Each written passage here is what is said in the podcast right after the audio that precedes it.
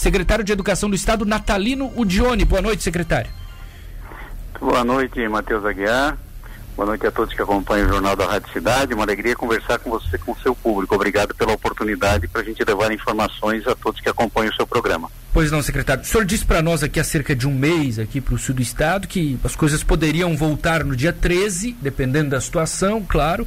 É, há pouco a gente ouviu o secretário Leandro Lima, da área de, de, de justiça, sobre a volta de visita nos presídios e vai tudo a partir do mapa de risco. Vai funcionar assim também na educação ou não? Todas as escolas do estado poderão voltar? É, exatamente. O regramento vem a partir das informações da Secretaria de Estado da Saúde e essa portaria que nós emitimos em conjunto ontem, ela traz exatamente esse regramento que nós precisávamos, né, para que então as escolas possam se organizar para a retomada das atividades presenciais. E esse regramento estabelece que nas regiões do estado, na condição amarelo do mapa, as atividades podem ser retomadas nas escolas. Hoje nós temos cinco regiões já nessa condição, das 16, e a expectativa, Matheus, é que eh, na, na, próxima medição nós já tenhamos um, um, número bem maior de regiões nessa, nessa condição, se não a totalidade do Estado. Daí nós estarmos trabalhando né, firmemente para a retomada das atividades, falando agora na rede das escolas estaduais, a partir então do dia 14 de outubro, iniciando com o retorno dos professores, dos profissionais, e aí no dia 19 de outubro, que é uma segunda-feira, o primeiro movimento dos estudantes do terceiro ano do ensino médio. Tá. Terceiro ano, então. Aqui no Sul, secretário, Criciúma Tubarão é que está grave ainda. Então aqui não tem volta por enquanto. Nas escolas da rede estadual, não. Nós precisamos aguardar a condição em amarelo. Agora tem uma, um, um parágrafo, na, um artigo na, na portaria, Matheus, que estabelece que eh, na condição laranja o atendimento individualizado poderá ser realizado. Tem esse aspecto importante, tá? Então, por exemplo, eh, se um professor for atender um aluno de forma individual, seguindo todo o regramento, poderá fazê-lo também na condição laranja, é, laranja do mapa, tá? tá? Agora, para as escolas, né, falando nas escolas, a retomada como nós organizamos, na condição em amarelo. Entendi. Pelo em, menos, né? Ensino infantil, secretário, a portaria libera o funcionamento ou isso fica para depois? Também está regrado a retomada das atividades para esse nível de ensino, é?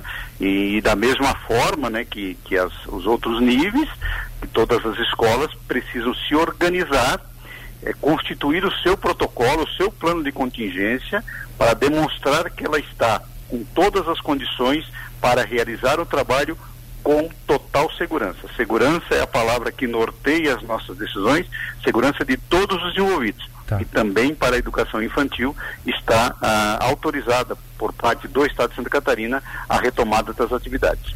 Dá para a gente calcular, secretário, que, imagina, é muita gente, o senhor até disse isso para a gente uma vez, pegar, acho que toda a família catarinense tem alguém que vai, que estuda e naturalmente um outro vai voltar. Quanto de estudante vocês estimam que, que, que vai, mesmo nesse momento, voltar para a escola? Deve ser muita gente, né? Sim, são muitos catarinenses e é por isso, Matheus, que, que a portaria, ela regra que a retomada seja feita por ano de, de ensino, para que esse movimento não seja brusco, para esse movimento seja gradativo. Então, na rede estadual, a gente começa com os estudantes do terceiro ano, depois numa semana seguinte do segundo, mais uma semana do primeiro, e assim a gente vai aumentando o número de estudantes. Começando pelos maiores, que já têm mais capacidade de entendimento e de se comportar de acordo com o novo, não é? Eles depois também vão influenciando e servindo de exemplo para os demais.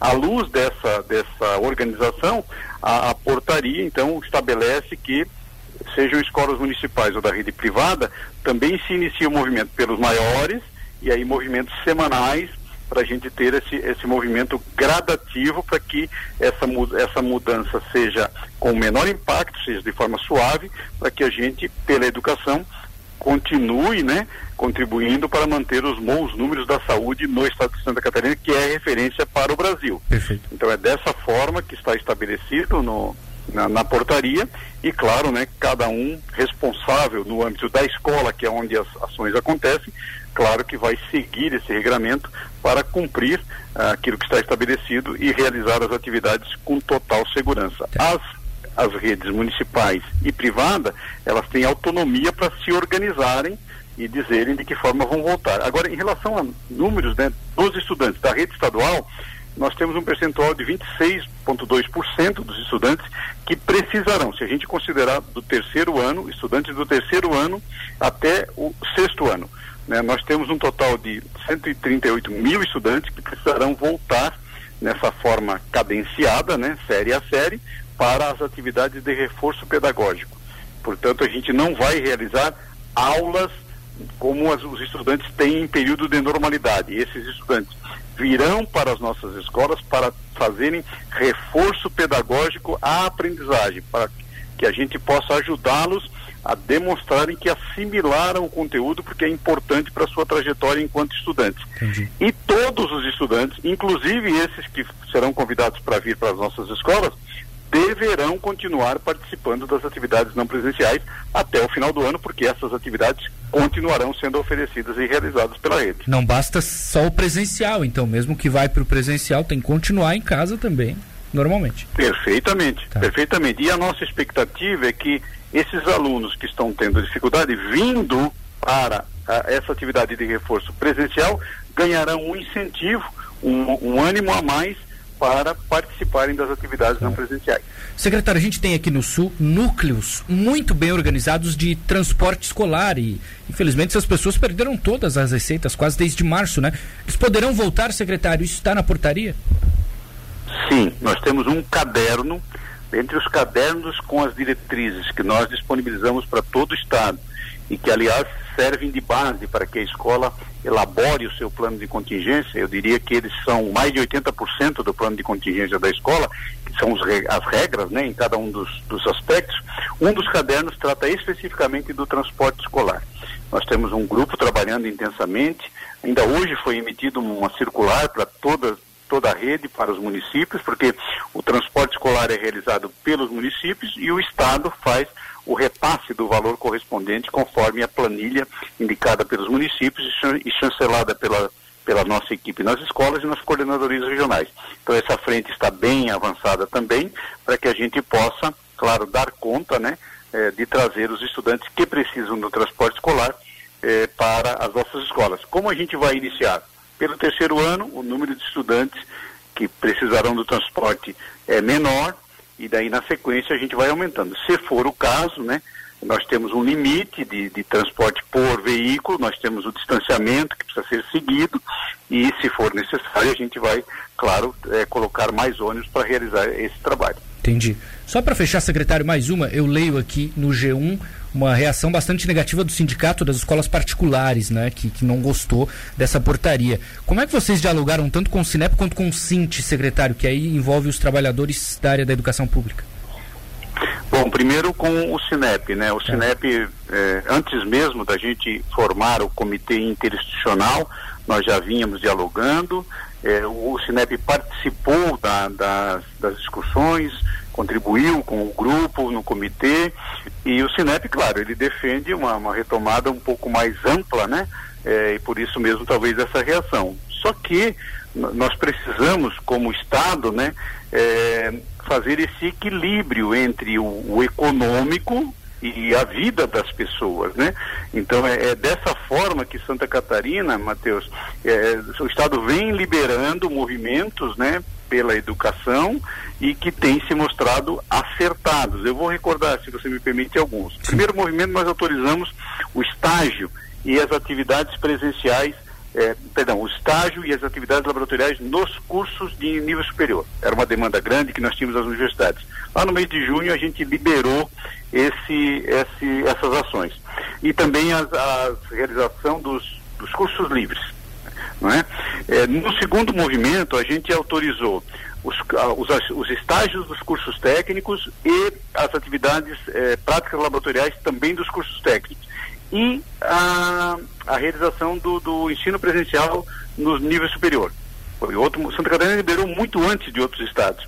E, claro, essas liberações com muito critério, porque a gente precisa, a cada movimento, a cada liberação, acompanhar para ver se não vai haver um impacto negativo na curva da saúde.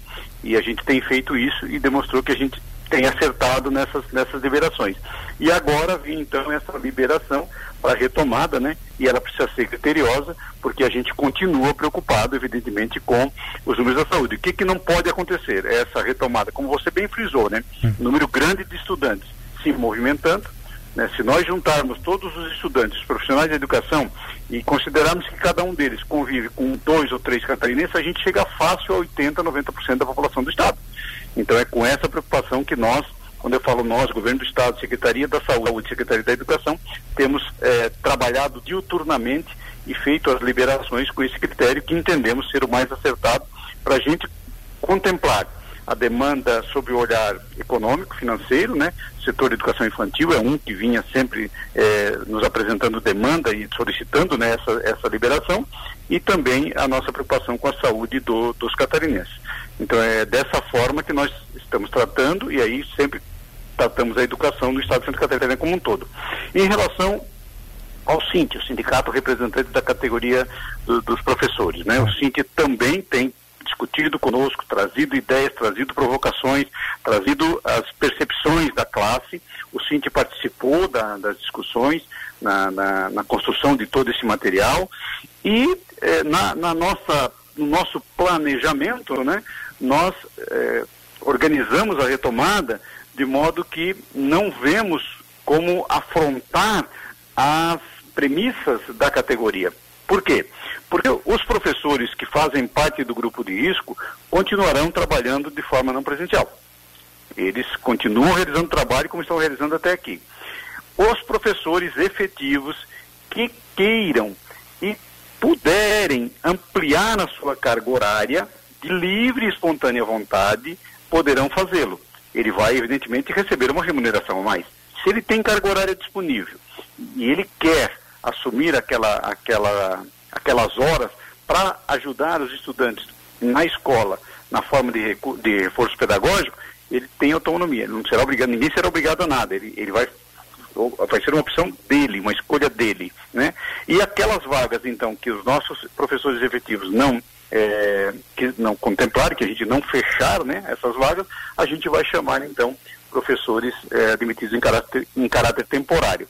Então nós vemos que essa é uma forma é, de oportunidade para os profissionais que são efetivos, eles serão remunerados por essa carga adicional, evidentemente, ou ainda de contratarmos é, professores ACTs que queiram, evidentemente, trabalhar e receber por esse trabalho que, que emprestarão ao Estado de, de, do reinício das atividades até o final do ano.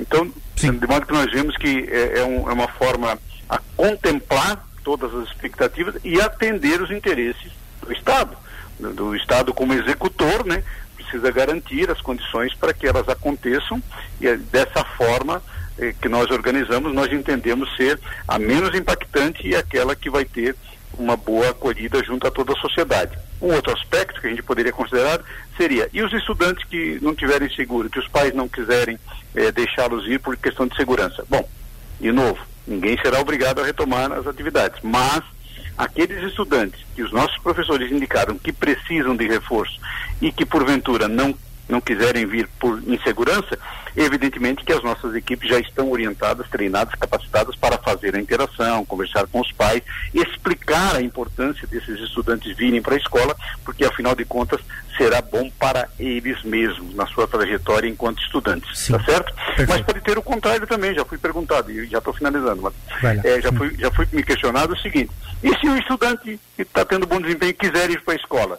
Ou se um pai ou uma mãe disser, eu quero que meu filho ou minha filha vá para a escola presencialmente, vai ser muito bem recebido. E nós vamos, inclusive, aplaudir esse pai, essa mãe, esse estudante que tiveram uma iniciativa dessa. E, e, essas, e esses estudantes serão recebidos da mesma forma, com todo carinho e atenção nas nossas escolas. Perfeito. Secretário, muito bom resumo. Infelizmente não temos tanto tempo assim, tem muito mais assunto para a gente dialogar, mas a gente sempre agradece a disponibilidade do senhor aqui para nós na Rádio Cidade. Um abraço, boa noite, bom trabalho. César Guerra, mais uma vez, muito obrigado pelo espaço. É muito bom a gente ter essa oportunidade para levar informações a todo o público. Uhum. E a nossa equipe, claro, está sempre à disposição. Uma boa noite, um abraço a você e a todos.